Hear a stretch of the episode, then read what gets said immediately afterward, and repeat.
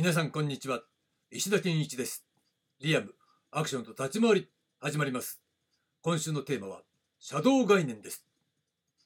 さて、えー、金曜日になりました。ということでまずは、えー、今週のまとめ編からいってみたいと思います。月曜日。月曜日はアクションはシャドウか。ということで、えー、シャドウ概念とは何なのかというねことを、え中心にお伝えしたわけなんですね。で火曜日はシャドウムーブ。ということで、えー、シャドウムーブは、えー、アクション進化論の中でも紹介したんですが、えー、アクティブとパッシブつまり絡み側の、え動きっていうのが、え主役側の動きとセットになっているにもかかわらず影に隠れているのでそれをシャドウムーブとしたという話でした。で、え水曜日はシャドウアビリティということで、えアクションのね中心には、えモビリティがあるんだけれどもそれだけではダメだということでアビリティ能力、ね、相手に合わせる能力表現に合わせる能力っていうものが必要なんだけれども、えー、その中で特にねシャドウアビリティというものは、えー、相手に合わせるっていうねやられる側の相手に合わせるっていう力を鍛えることによって養われるんですよという話でしたよね。で昨日はシャドウテクノロジーというテーマで、えー、これはまた別個にね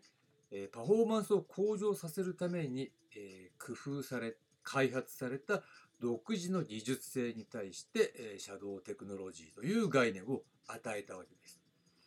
だからデリバリング自体はシャドウムーブなんだけどそれをそのパフォーマンスを向上させるために工夫したらそれはシャドウテクノロジーなんですよというねそういう例を挙げて説明しましたそして今日のテーマなんですが今日のテーマはえー、シャドウアクション、ね、そのものをお届けしてみたいと思います。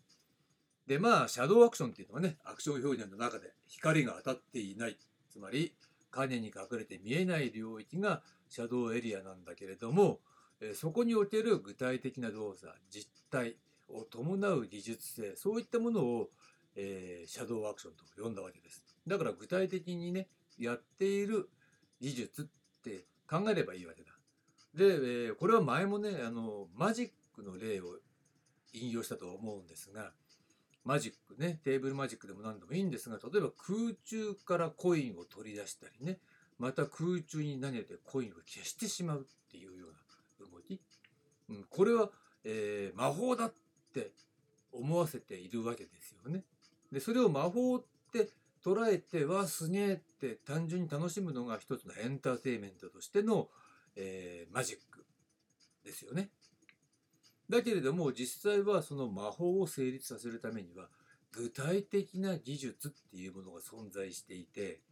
えー、例えば空中にコインを消したりね空中からつかみ出すっていう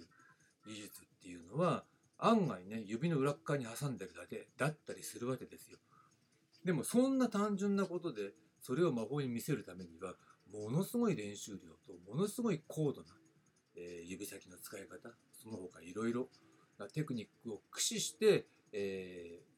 実際には具体的な動作として行ってるんだけど、えー、総合的に見た場合は魔法にしか見えないっていうようなねだそれ一つの表現ですよね。を行ってるわけだから、えー、まさしく例えば空中にねそのワインあのコインを、えー、投げる。って言った場合に観客席から見えてるところっていうのは光が当たっている部分だから、えー、まさしくマジック魔法に相当するね、えー、ところなんだけれども逆に裏側に回ったらその手の裏側には指の裏側にはコインが挟んであるだけなんですよ。だけど影になってねお客さんからは客席からは見えないからえー、魔法に見えるだけなんですよっていうところねまさしくシャドウムーブですよね。まあシャドウアクションそういったものが、えー、全部ひっくるめてシャドウアクションっていう、えー、くくりになっているわけです。だからもちろんねマジックの場合だったらそういったところに心理的な誘導みたいなものも含まれるから高度になってくるんだけどアクションだって全くないわけではないわけだ。だけどいずれにしても、えー、そのように、えー実際に影に隠れてるんだけど実態としては行われているっていうことこれがシャドウアクションということで、えー、昨日まで紹介した、えー、シャドウ概念っていうのはこのシャドウアクションっていうものを、えー、構成している一つの、え、要素ねっていうふうに考えてもらってもいいんでしょうね。まあいわば階層化されてるわけだから全く無関係に、えー、存在してるわけじゃないっていうのは、えー、シャドウムーブのところで話したのかな？ね、シャドウムーブがあってシャドウファンクションっていうものがそれぞれに付帯してる機能があってそれらを成立させるためにはシャドウアビリティが、えー、培われていなくてはならないわけだしさらにその、えー、パフォーマンスをもっと向上させようと思ったらそこにはシャドウテクノロジーの開発が必要になってくるという形でつながってるわけですよ。でここがポイントね。そうなった時に、えー、その影に隠れた領域が多いってことに気がついたわけで、それが、えー、初日に話した、ひょっとしたら、えー、2分の1かもしれないっていうことね。えー、観客席から見えてる、例えば私が何か技をやってるとする。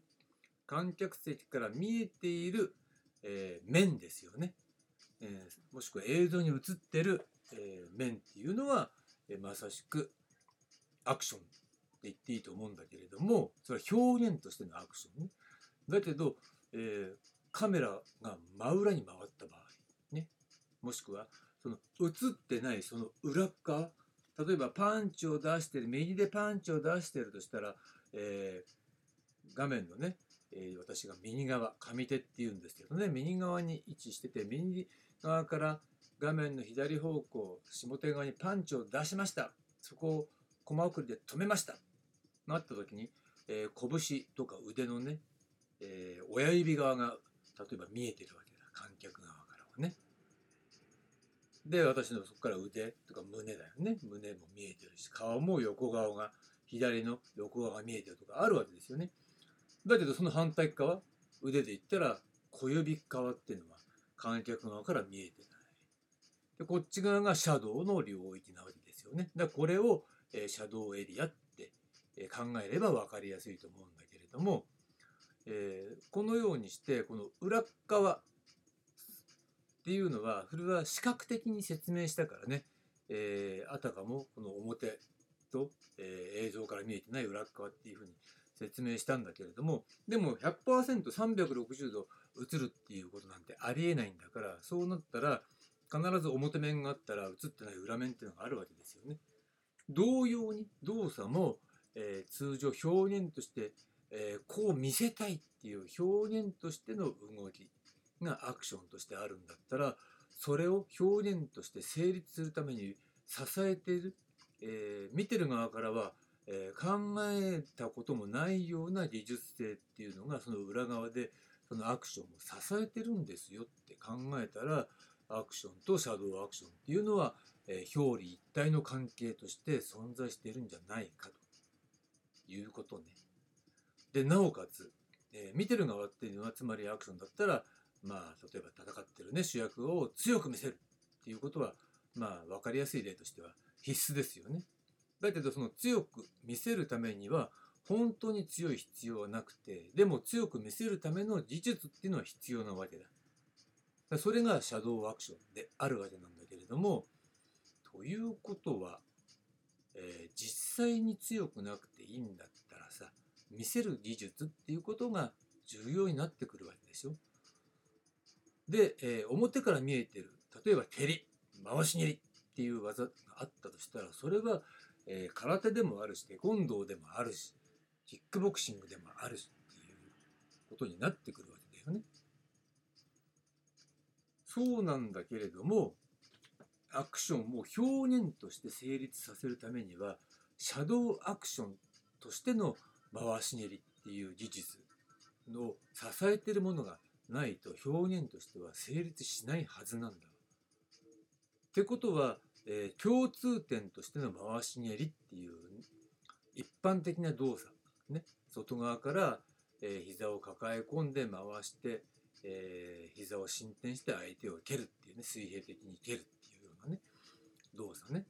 えー、そういったものっていうのは他の分野にもあるんだけれどもアクションがアクションとして成立するためにはその回し練りに対するシャドウアクションというものがなければ表現として存在しないんであるならばじゃあアクションの表現としてのオリジナリティだよねオリジナリティっていうものはじゃあシャドウアクションなんじゃないかっていう説が成り立つわけですよ。でもちろんそれは、えー、殴るとか蹴るとかね蹴るとかねやられるとかそういう攻防動作のみならずっていうことなのね。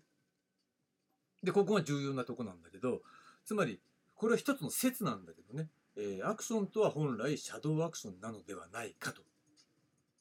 いうことですね。でその説を裏付ける根拠として私が感じているのはやっぱり最近のアクションねをコンテンポラリーアクションと呼んでるんだけど最近の作品を見た時にね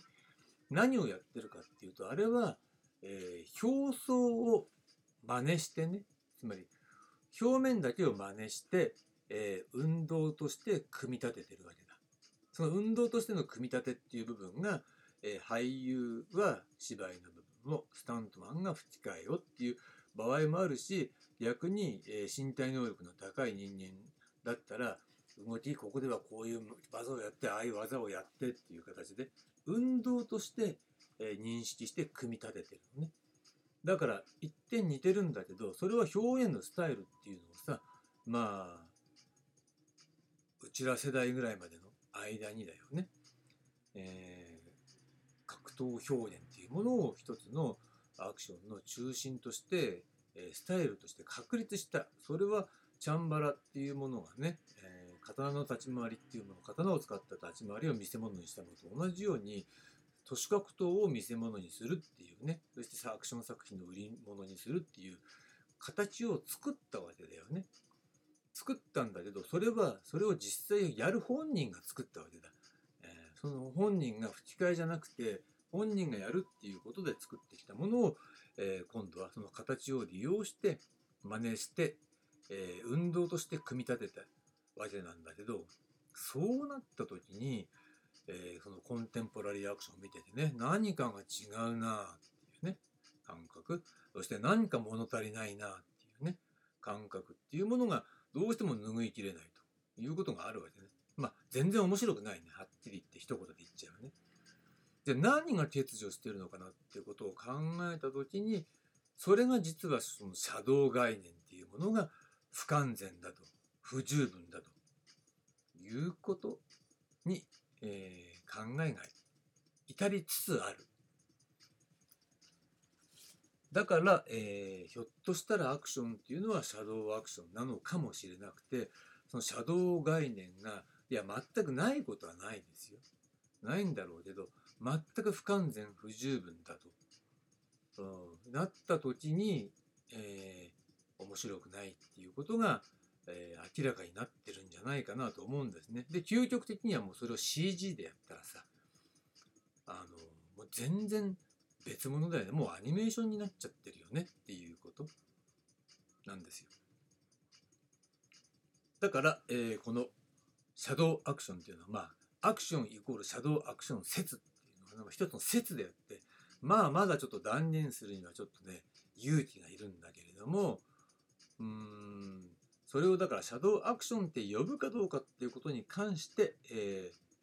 えー、断言できないっていうだけであってね実際は、え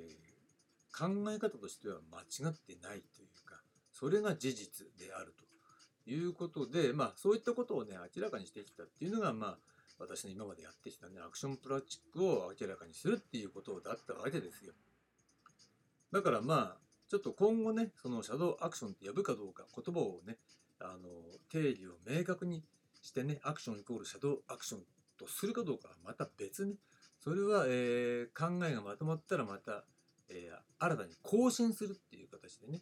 アップデートするっていう形でお届けしたいというふうに思います。ここまでが、えー、今週のテーマ、シャドウ概念でした。ということで、えー、シャドウ概念終了したいと思います。ありがとうございました。